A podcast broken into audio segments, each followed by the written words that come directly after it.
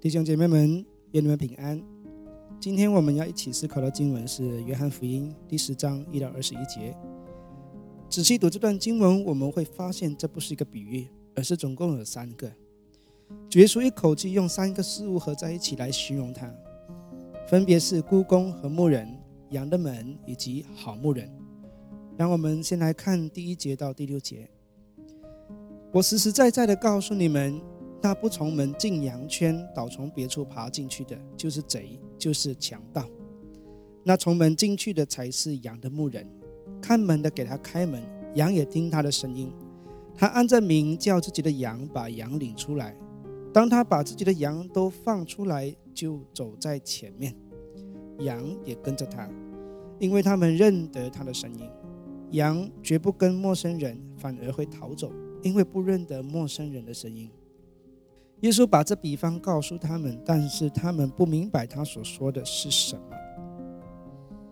畜牧业是犹太人非常熟悉的职业，大卫也曾经以牧羊这份职业写了一首诗，就是诗篇二十三，而且在第一句更是说：“耶和华是我的牧者。”希伯来文“耶和华罗伊”是旧约中形容上帝的名字之一，就像耶和华以的一样。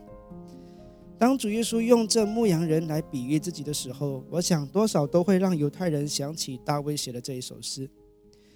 主耶稣说他是牧人，可是除了他是牧人之外，还有另外两个，一个是看门的人，另一个是盗贼。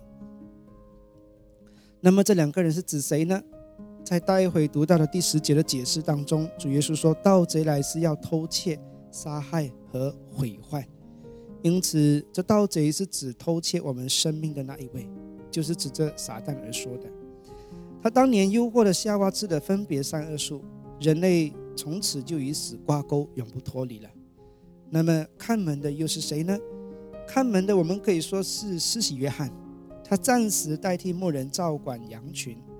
当牧人回来之后，看门的就给他开门，让牧人带着自己的羊出去找水源和草吃。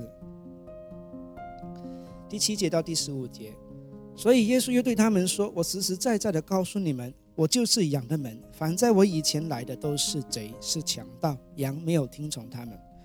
我就是门，凡从我进来的必得安全，并且可进出，找到草吃。盗贼来，无非要偷窃、杀害、毁坏。我来了，是要叫羊得生命，并且得的更丰盛。我是好牧人，好牧人为羊舍命。故宫不是牧人。”羊不是他自己的，他一看见狼来，就撇下羊群逃跑。狼抓住羊，把他们赶散。孤公逃走，因为他是孤公，对羊毫不关心。我是好牧人，我认识我的羊，我的羊也认识我，正如父认识我，我也认识父一样，并且我为羊舍命。我是羊的门，和我是好牧人，在希腊文是用 ego emi 来表达。是强调我就是那一位的意思，如同出埃及记三章十四节的“我是自有拥有的那一位”，其实是一本希腊文圣经，就是把这个“我是自有拥有的”用 “ego emi” 来翻译的。主耶稣不只是形容他是好牧人，他还说他是羊的门。那么到底他是牧人呢，还是门呢？如果他是牧人，怎么又是门呢？在古代，牧羊人若是在城市地区畜牧的，牧羊人就会为羊建造一个比较牢固和永久的羊圈，那是用石头堆叠起来的，石头上面会摆放一些有刺的植物，防止小偷来偷羊。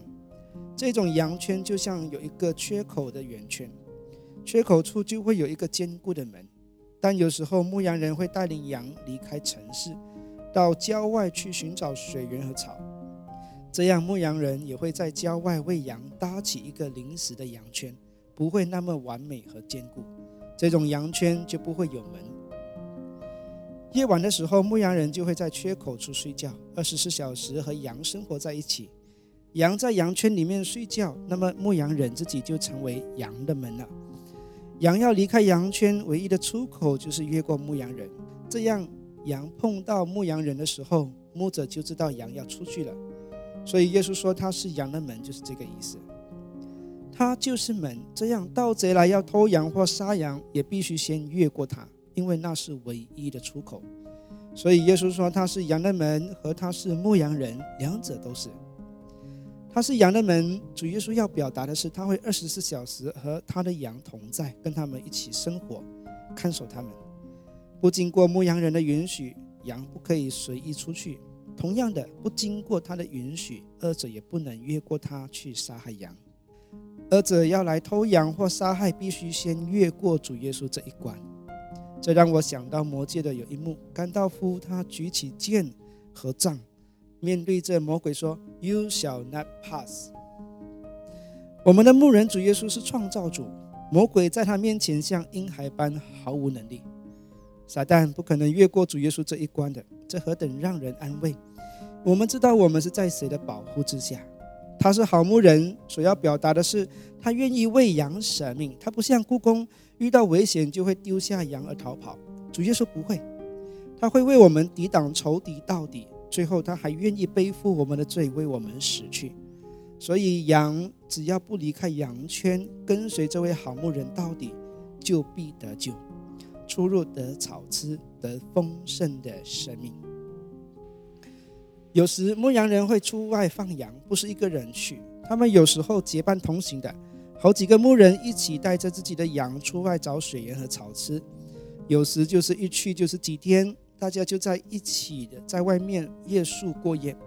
那么他们会一起组起一个临时的羊圈，大家把所有的羊放在一个羊圈里，他们都会认得自己的羊。不会搞混，而羊也认得他牧人的声音，羊也不会搞混。